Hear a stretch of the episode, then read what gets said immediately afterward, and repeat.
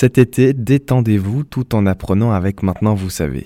Index UV, nos bras, poux de mer, tout au long de la semaine, Maintenant Vous savez rediffuse des épisodes sur les concepts, pratiques et expressions qui entourent la période estivale. Bonne écoute. Qu'est-ce que la vitamine D? Merci d'avoir posé la question. La vitamine D a été identifiée en 1922 par Elmer McCollum. Il démontre alors que l'huile de foie de morue prévient encore le rachitisme après une totale destruction de sa vitamine A. Il en déduit qu'elle contient une autre substance qu'il désigne vitamine D. Une quantité suffisante de vitamine D est nécessaire durant la petite enfance afin d'éviter le rachitisme. Et une quantité suffisante est également nécessaire chez l'adulte afin d'éviter l'ostéoporose, la raréfaction du tissu osseux. Elle jouerait également un rôle dans la prévention du cancer du sein et dans celui du côlon. Son manque renforce le risque de développer de l'hypertension et des maladies cardiovasculaires et selon un rapport de l'Académie de médecine, 80% de la population manque de vitamine D. En mai 2020, une étude américaine basée sur des données d'avril 2020 de pays fortement touchés par la Covid-19 comme la Chine, la France, l'Allemagne, l'Italie ou encore les États-Unis suggérait qu'une carence en vitamine D pouvait augmenter les risques de gravité de la Covid-19. L'Académie nationale de médecine explique ainsi que la vitamine D, elle joue un rôle dans la régulation et la suppression de la réponse inflammatoire cytokinique à l'origine du syndrome de détresse respiratoire aiguë qui caractérise les formes sévères et souvent létales de la Covid-19.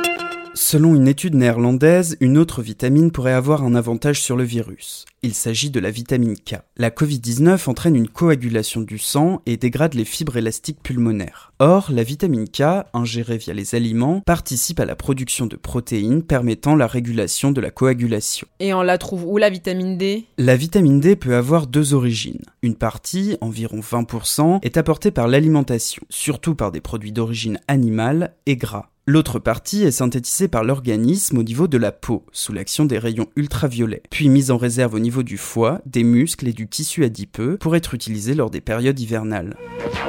Des sucres, des acides aminés, la digestion passe bien. Et où ils vont tous ceux-là? Vers le foie, bien sûr.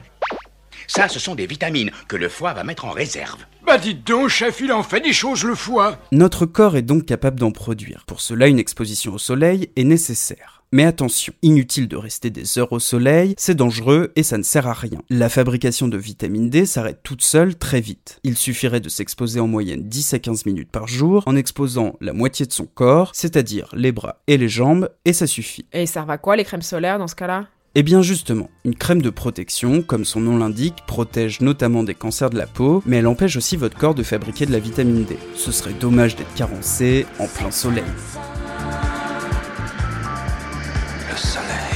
Et en fonction de notre type de peau, il y aura une différence sur notre capacité à fabriquer cette vitamine? Il faut savoir que plus on se dirige vers le nord, plus les carences sont importantes. Certains pays ajoutent même des compléments alimentaires à base de vitamine D dans les biberons des nourrissons. Et il est conseillé de prendre des compléments alimentaires à base de vitamine D à partir de 65 ans.